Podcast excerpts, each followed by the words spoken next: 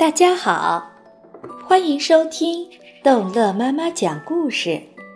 今天逗乐妈妈要讲的是《好心眼儿巨人之山洞》。巨人跑啊跑啊，现在他的跑法有了一种古怪的变化，他像是忽然加速，他跑得越来越快，越来越快，一下子快的四周的景色都看不清楚了。风刺痛了索菲的脸，风吹得她眼泪直流，风在她的耳朵里呼呼地响。她再也感觉不到巨人的脚碰到地面，她有一种奇怪的感觉，他们是在飞，说不出他们是飞过地面还是飞过大海。巨人的两条腿像有什么魔法，风在索菲的脸上吹刮得那么厉害，他只好重新缩回到毯子里面，免得他的头给吹掉。他们真的有可能是飞过了海洋吗？索菲的确感觉到是那样的。他蜷缩在毯子里，倾听着怒吼的风声。就这样过了好几个钟头，突然，风一下子停止了怒吼，巨人的脚步开始慢下来。索菲能感觉到巨人的脚又重新大踏步地走在地面上。他把头抬起来，钻出毯子去看，他们正在浓密的树林和奔腾的河流之间的乡野上。巨人的确慢了下来，这会儿跑得更正常了。虽然“正常”这两个字眼来形容一个快速奔跑着的巨人是挺傻的。他跳过十几条河，他沙沙沙穿过一座大树林，然后下到一个山谷。又登上一排光秃秃的山峦，然后飞快地跑过一片荒凉的不毛之地。它真不像是这个世界上的。灰黄色的地面很平坦，到处散布着一大堆一大堆蓝色的大石头，一棵一棵枯树活像一个一个骷髅。月亮早就看不见了。现在天快亮了，索菲。依旧从坛子里向外面窥探着，突然看见前面是一座陡峭的大山。这大山深蓝色，周围的天空亮光闪闪，好看的灰白色云彩闪烁着淡淡的金星。在这一边，早晨太阳的边缘正在升起来，红得像雪。就在山下，巨人停下来。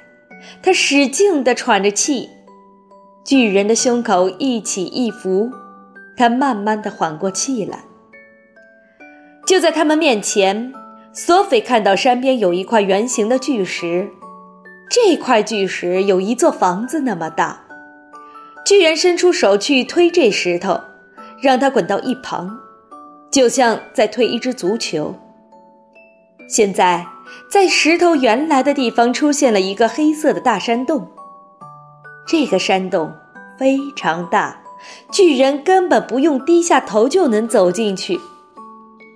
他大踏步地走进了这个黑山洞，依然一只手提着索菲，另一只手拿着小号和手提箱。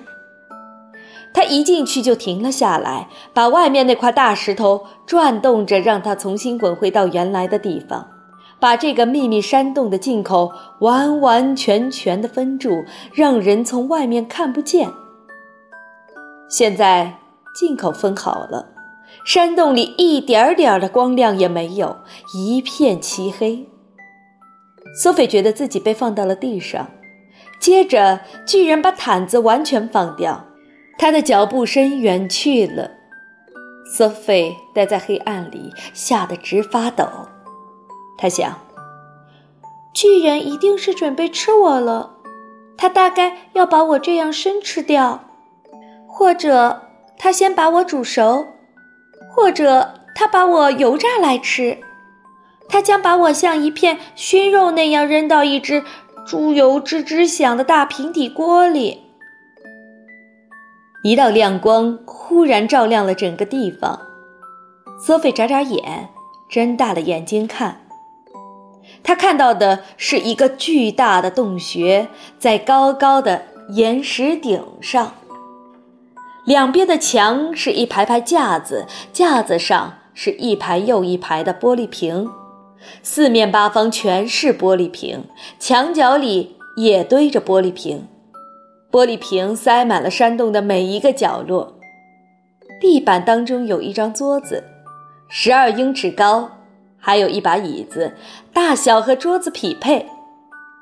巨人脱下他的黑色大袄，挂在墙上。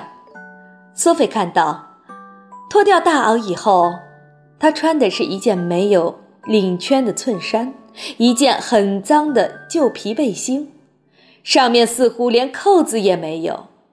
他的长裤是绿色的，已经褪色，而且穿在腿上太短了。